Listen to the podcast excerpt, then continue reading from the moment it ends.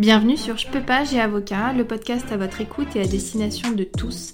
Nous sommes Anis Goulpo et Sarah Kebir, avocates associées chez Wave Avocat, spécialistes en droit de la famille et en droit du travail.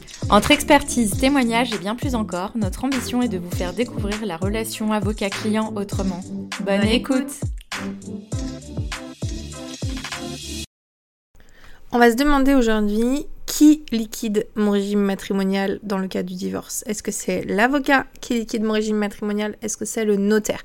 Donc qu'est-ce que c'est que votre régime matrimonial? C'est ce qui régit euh, les biens entre vous, c'est-à-dire typiquement vous, vous, savez si vous êtes marié sous le régime de la communauté, si vous êtes marié sous le régime de la séparation de biens, si vous avez fait un contrat de mariage ou non. Voilà, c'est ça en gros le régime matrimonial, c'est on divorce, on a des biens, il faut les liquider et donc on va faire une liquidation de régime matrimonial. Donc de manière assez euh, classique, on va dire, je pense que les gens se tournent pensent davantage que ça va être le notaire qui va liquider leur régime matrimonial. Parfois même, c'est le premier réflexe que vont avoir les clients, c'est-à-dire d'aller voir leur notaire parce qu'ils vont tout de suite s'inquiéter euh, de leurs biens, euh, alors qu'ils vont peut-être des fois plus facilement se mettre d'accord sur les enfants et ils se diront bah j'irai voir l'avocat ensuite. Euh, donc il faut savoir que la liquidation de votre régime matrimonial, elle peut être faite soit par notaire, soit par avocat. Le notaire peut la faire en tout état de cause, alors que l'avocat ne peut intervenir que dans certains cas.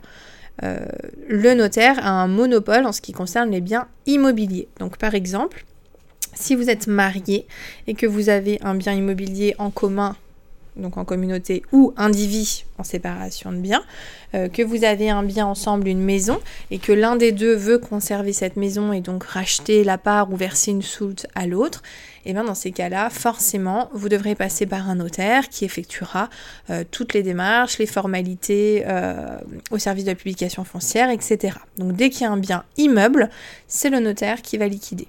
Cela étant, l'avocat, lui, va pouvoir liquider tout ce qui est mobilier, c'est-à-dire soit de l'argent, des comptes bancaires, des meubles, voilà, des parts, ce genre de choses. Donc c'est quand même aussi assez large.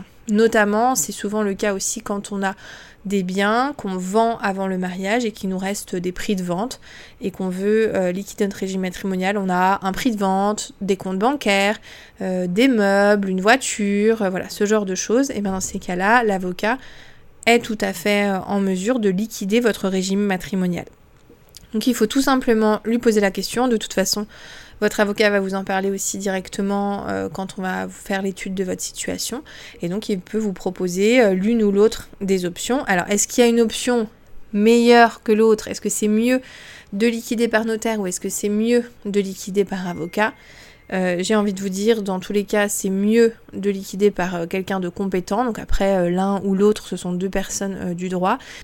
Ce qui ne va pas changer entre le notaire et l'avocat, ça va être les droits de partage, c'est-à-dire euh, l'argent que vous allez verser à l'État en raison de la liquidation de votre régime matrimonial, parce que oui, l'État se sert euh, lorsque vous divorcez concernant la liquidation de votre régime matrimonial, c'est encore un autre sujet, mais en tout cas, c'est ce qu'on appelle des droits de partage. Donc ça, vous serez de toute façon redevable de cette somme que vous soyez euh, liquidé par un notaire ou par un avocat. Après, ce que ça change, bien entendu, eh ben, c'est les honoraires de l'un et de l'autre. Chacun va avoir euh, voilà, des tarifs différents. Donc il faut à ce moment-là interroger euh, l'un et l'autre et puis prendre votre décision. Pareil, il y a des cas où ça se prête beaucoup plus à ce que ce soit l'avocat et des cas où ça se prête beaucoup plus que ce soit le notaire. Donc je pense que là encore, chacun euh, a la possibilité de faire comme il le souhaite et de voir ce qui est dans son intérêt propre et que c'est difficile euh, de faire des généralités. Voilà, j'espère vous avoir quand même éclairé sur cette question et je vous dis à bientôt.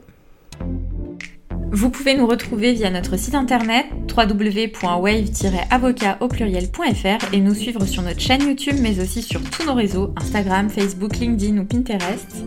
Vous pouvez aussi retrouver nos podcasts sur toutes les autres plateformes d'écoute disponibles, Apple Podcasts, Deezer ou Spotify.